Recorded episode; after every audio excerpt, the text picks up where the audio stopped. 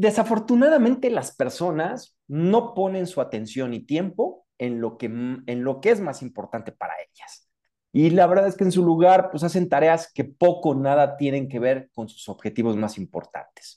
¿Qué te parece, Quique, si en este episodio nos ponemos toda nuestra atención en este tema?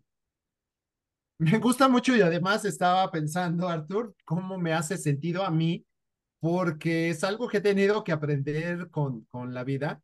Yo en general soy como alguien, no sé si de nacimiento, no me voy a meter en esas cosas ya sabes que sí, genéticas, pero lo mío, lo mío es más como la parte de soñar, ¿no? De crear, de tener esta parte más de, de, de la creatividad y pues me cuesta eh, poner eso en aterrizado. Así es que me late mucho porque, bueno, es una nueva oportunidad para mí de ajustar algunas cosas personales. Buenísimo. Aunque me llama la atención lo que dices, porque pues no tendría que estar peleada una cosa con la otra, ¿no? O sea, podría ser un soñador eh, con claridad en hacia dónde quieres, qué es lo que quieres lograr y enfocarte en ese sentido.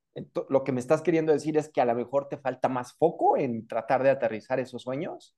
Más bien que lo tuve que aprender porque yo sí era muy soñador y entonces no aterrizaba, yo vivía en mis nubes y, pues esperaba que se dieran eh, pues gracias a alguien más, que puede ser, o sea, alguien más lo puede poner en la práctica, pero hay que decirlo. Entonces, pues las ideas daban mucho en mi cabeza y faltaba pues esta parte de que de alguna manera aterrizarlas. Lo he aprendido, hoy soy otra persona, pero sí me remonta a aquellos tiempos en donde yo era un perfecto soñador.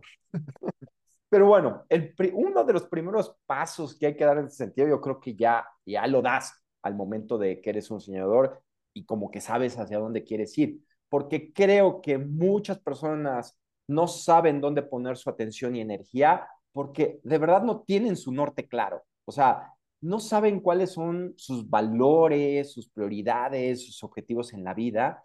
Y esto hace pues, que sea mucho más difícil tomar decisiones sobre cómo y dónde invertir tu tiempo y energía, ¿no? Entonces esto se vuelve, se vuelve clave. Eh, James Clear, pues, el, el, autor de Hábitos Atómicos, tiene una frase que, que muy relacionada a esto y que me gusta, que dice que muchas personas piensan que les falta motivación, cuando en realidad lo que les falta es claridad. Ok, qué fuerte porque sí es cierto y cuando lo procesamos ya nos vamos dando cuenta que tiene mucho sentido. Y sí creo que esto, como lo vas comentando, tiene, eh, pues, está súper relacionado con la energía.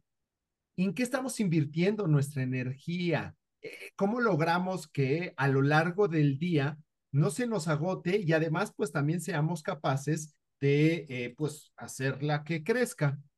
Y, creo que mucho obviamente está relacionado con esta parte de productividad personal y si va hacia ese paso fundamental de, de primer inicio. ¿Cuál es tu propósito? ¿Qué te mueve a ti? ¿Qué te impulsa? Porque si nos ponemos nada más a, buscar eh, productividad personal es entonces, bueno, me voy a hacer un tablero, me pondré disciplinado y empezaré a hacer cosas eh, diferentes. Y me gusta mucho esto que planteas de James Clear, porque además en su libro de hábitos atómicos da todo un proceso de cómo poder generar hábitos y por lo tanto volvernos más productivos, pero con sentido, para que estas no sean acciones que se puedan caer con el tiempo muy fácilmente porque si no las hemos arraigado en nosotros, o sea, si, si de verdad no son parte de nuestras células, rápido las dejamos. No sé, lo pienso como en el caso de hacer ejercicio. Es que me dicen que tengo que hacer ejercicio, que por mi salud, pero no lo has interiorizado. Por lo tanto, cada mañana que te tienes que levantar, pues es un viacrucis, te pesa mucho y, y un día de la semana, con cualquier pretexto, no está tan soleado o si está muy soleado, lo vas a dejar de hacer. Sí, sin duda, tienes que, tiene que estar muy alineado eso que pretendes hacer con que lo quieras hacer y de verdad te guste, porque si no, pues vas a abandonar el, el proyecto en las primeras de cambio. Fíjate que algo que también creo que provoca que no pongamos nuestra atención y energía en lo más importante es que nos da miedo fracasar, Quique me parece que muchas personas tienen miedo de emprender ese proyecto, de crecer en sus empresas, de empezar a hacer esa actividad diferente, por evitar tomar riesgos o salir de la zona de confort, ¿no? Y esto al final puede llevar a que pasen el tiempo haciendo tareas que son fáciles y seguras, pero que no les acerca a sus objetivos. Entonces, están ahí. O sea, es muy fácil poner pretextos y decir, es que no puedo por esto, pero en el fondo hay un miedo terrible porque vaya a fracasar eso que verdaderamente me gusta y que quiero hacer, porque pues he escuchado por ahí, porque he visto por ahí que, que a la gente no, le va bien con eso, etcétera. Entonces, ¿cómo ves este punto del miedo al fracaso? Lo pienso y de verdad eh, me viene a la mente muchas cosas que, que nos ha tocado vivir, por ejemplo, en organizaciones y lo que vemos es que va mucho con la parte de, del lenguaje mismo y las cosas que nos decimos y nos han dicho. Eh, eh, mucho es la interpretación de las situaciones. No, es que esto está muy difícil. Es que no, pues ahora sí vivimos la peor época. O sea, como que repetimos mucho esos discursos que no quiere decir tampoco caer en, no, bueno, y es el, el momento más soleado de la vida. No, pero como que caemos mucho en esas interpretaciones, en esas anticipaciones de, de pensar que, que, todo está mal y por lo tanto, pues sí, tenemos un estuche de excusas enorme porque pues además nos lo van alimentando, o sea, puedes llegar con un equipo y entonces, no, es que está súper mal, es que ahora con la subida, la bajada, el porcentaje, o sea, todo puede alimentar la parte de las excusas y de lo que puede salir mal. Entonces, creo que pues le, le, abonamos mucho a eso y te digo, no se trata de caer en el otro extremo que también es igual de odioso de, ay, todo va a salir bien, eh, solito, las cosas se arreglan. No, creo que el punto medio es, es la parte que nos cuesta, somos muy pendulares y pues buscar un punto medio en donde, pues sí, a ver, esto está de la fregada, hay estos problemas, sin embargo, ¿cómo le vamos a hacer para resolverlos y que esa energía personal no se me fugue? Oye, ¿sabes qué me está viniendo a la mente, pero así clarísimo? Esta frase de no es el momento, ¿no?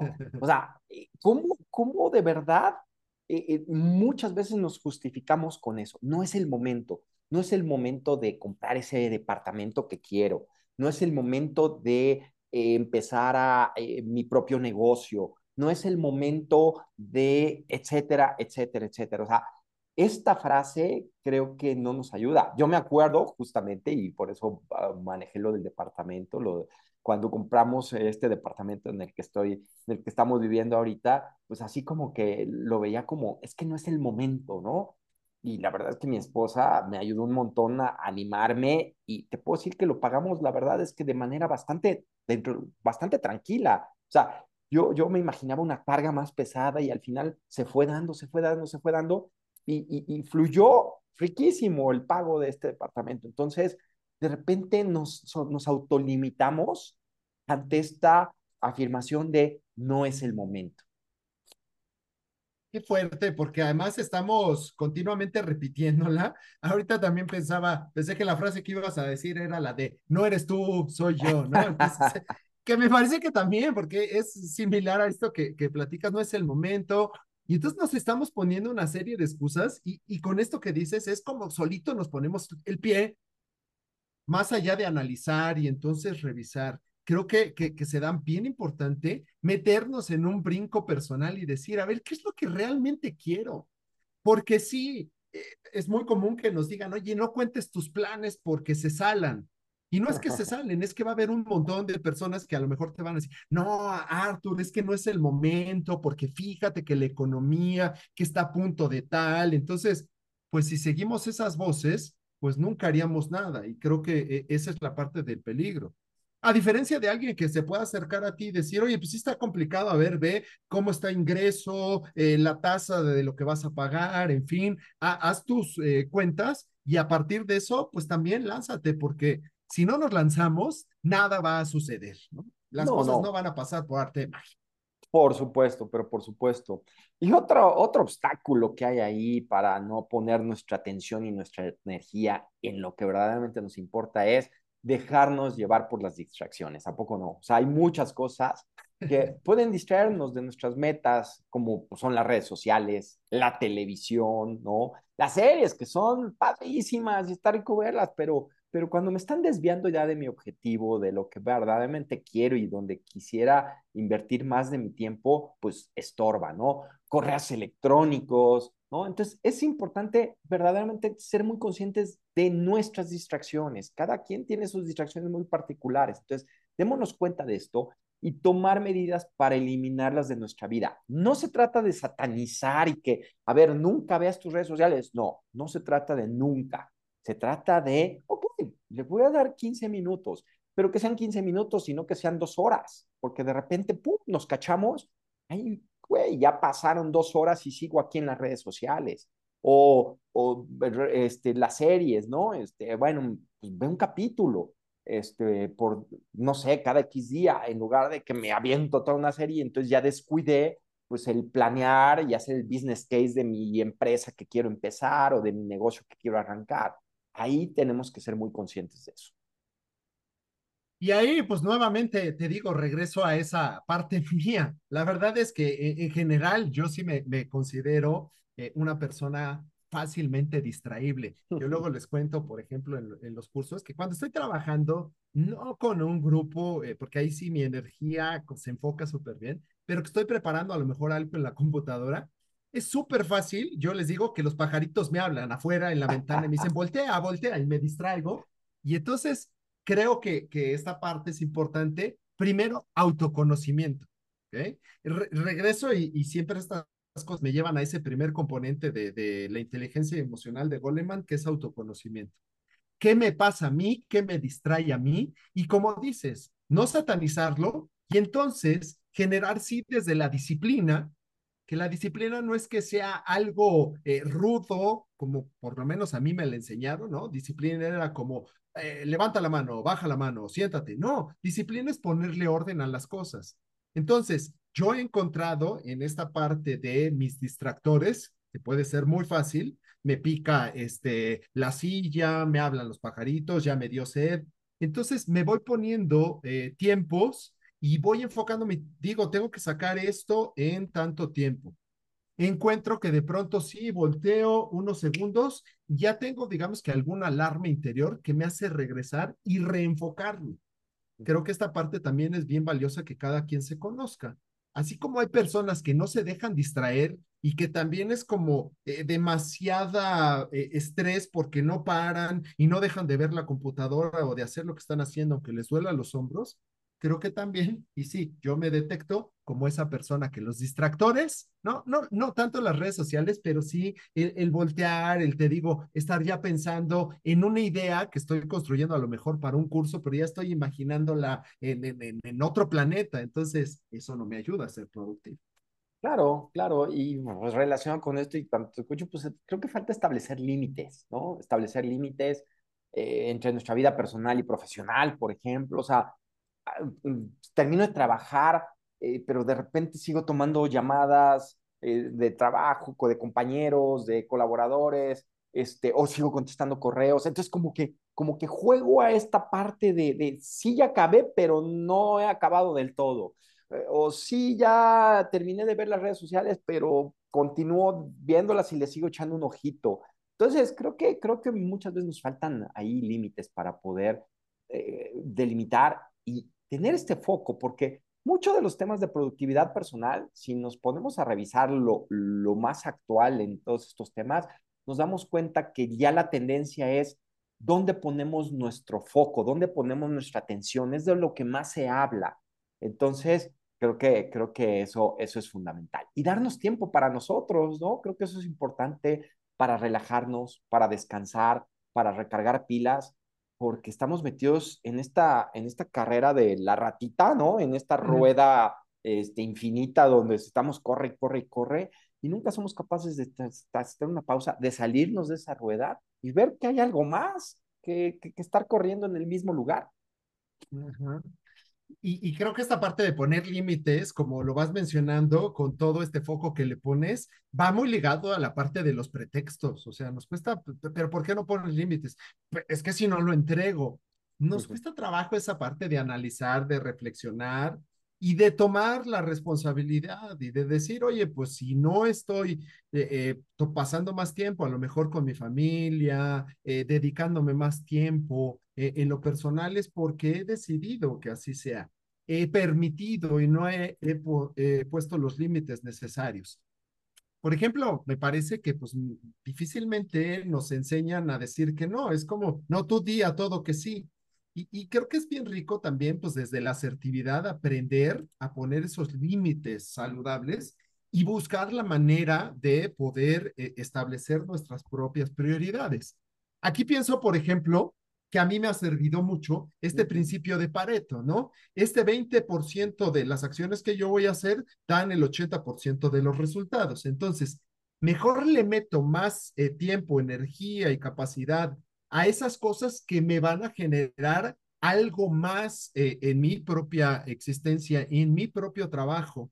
Porque si no caemos, sí, en esto me gustó el ejemplo que pones de la ratita corriendo, del hámster corriendo en, en la ruedita parece que estamos siendo muy productivos, pero en realidad no. Entonces, mejor eh, eh, encontrar cuáles son esas cosas que de verdad me eh, generan más resultados, máximos resultados, y por lo tanto, pues limitaré aquellas cosas que no lo están siendo. Sí. Y, y, concretándolo ya o sea, a, a, recomendaciones, a tips en ese sentido, pues define, define tus valores y tiene que ver con esto que estás diciendo, tus valores, tus prioridades, tus objetivos. Y una vez que sepas lo que es importante para ti, pues vas a poder empezar a tomar decisiones sobre cómo invertir tu tiempo y energía. Y otro tema muy profundo del que platicamos hace un momentito, pues es, sé consciente de tus miedos, ¿no? O sea, creo que si queremos trabajar de raíz este punto, creo que hay que ser más conscientes de nuestros miedos, porque puede haber miedo a fracasar, puede, puede haber miedo a no ser lo suficientemente capaz, eh, puede haber miedo o no sentirnos merecedores de algo mejor.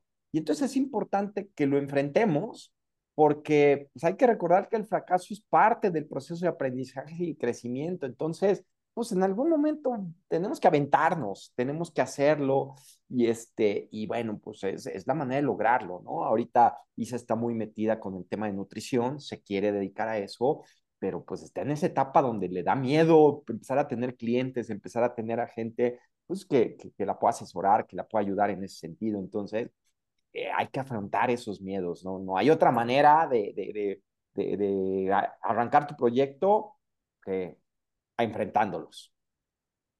Y es que creo que eso tiene que ver mucho con lo que nos han enseñado nosotros hemos seguido creyendo y lo vamos llevando a las siguientes generaciones, porque la parte, por ejemplo, de las emociones, como el miedo, la satanizamos. Entonces es muy común que alguien llegue y te diga, Arthur, no tengas miedo. No, sí tenlo, pues se vale, pues si lo estoy sintiendo, tiene una razón de ser. El tema es cuestiona tu miedo.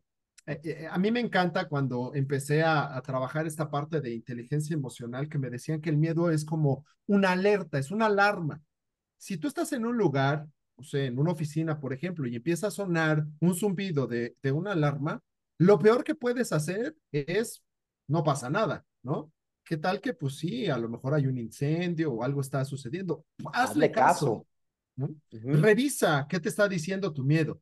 Y, y yo siempre les digo, no es que sea fácil, y yo lo pongo en mi eh, propia persona. O sea, enfrentar nuestro miedo ah, cuesta, pero el miedo es un aliado como cualquier emoción. El miedo, como el amor, son emociones que nos ayudan y nos están diciendo algo. Entonces, creo que sí es eh, esta parte bien importante de enfrentarlo. Y si no podemos solos o solas, pues busquemos a alguien de verdad que nos pueda ayudar, no que alimente nuestro miedo o que lo disipe como de, no, no, no, no pasa nada, no pasa nada. Ya, mejor sigue con lo tuyo. A lo mejor en esto que, que planteas de, de Isa, ¿no? Que quiere iniciar algo, pues tampoco te vas a acercar a alguien, no, mira, pero ¿para qué dejas lo que ya tienes? Que sí puede bajar tu miedo, o sea, en términos de pues, lo aplaca, pero no le hiciste caso a lo que ese miedo te estaba diciendo. Yo lo que siempre les digo es que nuestras emociones no son mala onda. O sea, el miedo no aparece por ojete, aparece porque te está diciendo, oye, deja de estar en el automático, pon atención, date cuenta de si quieres esto o no. Si no lo quieres, ya suéltalo, el miedo se va a ir. Si sí lo quieres, ponte en acción y éntrale y el miedo se va a ir. Y el, el riesgo te lleva a ver riesgos, o sea, finalmente riesgos, y te lleva a analizarlos, y te lleva a observarlos y a tomarlos en cuenta. De ahí esa importancia, ¿no? Por supuesto, pero por supuesto. Otra cosa que se vuelve importantísimo, pues elimina las distracciones, de verdad. Este, pues, cuando te quieras enfocar verdaderamente, por ejemplo, pues cierra, cierra tus notificaciones de correo electrónico, apaga tu teléfono, encuentra un lugar tranquilo donde puedas concentrarte. O sea, crea el ambiente, y también lo dice James Clear en, en su libro, pues crea el ambiente que facilite esos nuevos hábitos, ¿no? Entonces, eso, eso es importantísimo. Ya lo hemos hablado en, también en otros episodios de, de, pon tu musiquita. Para mí me funciona riquísimo poner una música particular, ¿no? Este, no, no, no como tú, Kike, que pones las que cantas y todo eso, ¿no? Yo no. Yo sí necesito como una música particular porque si no, sí me pondría a cantar y me pongo a bailar y todo el asunto. Entonces, no, eso me distrae. Pero sí tengo, yo sé qué tipo de música a mí me, me genera concentración, foco, etcétera pon tu musiquita, tu cafecito, etcétera, y eso te puede ayudar. Y prioriza tus tareas, ¿no? Tú tocaste el tema del principio de Pareto. O sea, ahí está mucha la clave. Identifica cuál es ese por 20% de las actividades que te van a llevar a lograr el 80% de tus objetivos más importantes, de vida, de tus objetivos a, a, a mediano, a largo plazo. Entonces, te tienes que enfocar en ese 20%. Identifica claramente ese pareto y te va a dar mejores cosas. Y en ese sentido, pues estoy muy, muy clear, muy James Clear este, con mis frases, pero, pero creo que si hay alguien que ha sabido abordar todos estos temas es él. Y tiene una frase que, creo que se vuelve importante que la aterricemos en la práctica. Es mejor hacer menos de lo que te propusiste que no hacer nada. Entonces, si tu objetivo es empezar a leer, lee una cuartilla, no, o sea, si te da flojera y eso, no, no optes por no hacerlo. Mejor opta por leer dos renglones y ya lo hiciste. Y luego al siguiente día, pues a lo mejor leerás más, pero sí, haz, sí empieza por hacer algo en lugar de no hacer nada. Y, y, con esto, bueno, pues me viene a la mente que no caigamos en el autoengaño. O sea, luego somos re buenos para decir, no, bueno, es que no he podido leer ni siquiera esa hoja por, y ahí vienen todas estas excusas, ¿no? Deja las excusas y ponte en acción, porque eso finalmente es lo que va a ayudar. No procrastinar, ¿no? Dejar las cosas para después, y va muy eh, en relación con esto que mencionas de, pues, eh, evitar esas cosas que, que nos distraen, porque a veces las distracciones es algo que nos ayuda a evitar eso que nos está generando, que sé que tengo que hacerlo, pero me genera estrés. Entonces, pues esas tareas que sí son importantes, no las dejes para más tarde, dale. Que no me encantan, pues dale. Y es también, y, y muy ligado hacia la parte de hábitos, como dice James Clear, se va volviendo ya parte de nuestra estructura. Y aquí también es bien interesante esto que hemos platicado y que pues, los neurocientíficos nos dicen, se crean nuevas estructuras neuronales. Uh -huh. Mientras no rompamos esos antiguos pensamientos, no vamos a poder crear nuevos. Sé que también, por ejemplo, hay personas que el perfeccionismo, pues es algo que, que tiene que quedar perfecto como pues lo definen, y evidentemente esto pues también te jala un montón de energía, no te da la vida porque pues todo lo quieres hacer desde tu perfeccionismo y por lo tanto pues eso también es un gran distractor. Y nuevamente volvemos a las excusas de, pero es que todo tiene que estar excelente. Sí, excelente sí, pero no en una cuestión de le tienes que encontrar ese micropuntito, ¿no? Que no va a ser el, el, el mejor a todas esas cosas que estás haciendo. Así es, así es. Y bueno, para ir, para ir cerrando este, este episodio, me refiero a otra frase ahí de James Clear que dice, el verdadero cambio de conducta es un cambio de identidad. Y la pregunta que dejo ahí flotando y que es, ¿en quién debes convertirte para alcanzar lo que verdaderamente quieres? ¿No? ¿Qué identidad debes de adoptar para verdaderamente empezar a generar ese cambio y enfocarte, eh, poner toda tu energía en eso que verdaderamente quieres lograr. Y eso es bien interesante y comienza dándote cuenta cómo estás hoy, quién eres hoy, que si te gusta, que no te gusta, qué te parece, mucho trabajando desde este autoconocimiento y entonces ahora sí, propulsión hacia esa persona en la que te quieres convertir, revisa cómo está la brecha, a qué si estás dispuesta a entrarle, a qué de pronto dices eso, de momento no, pero no caer en el autoengaño, que es súper fácil que lo hagamos y que culpemos quizás a otras personas. Lo que pasa es que mi jefe, mi empresa, las circunstancias, no nací en el lugar adecuado, una serie de cuestiones que no nos van a ayudar. Entonces es con lo que tenemos hoy, sí me encanta esa parte, ¿a dónde quieres ir y qué tienes que hacer?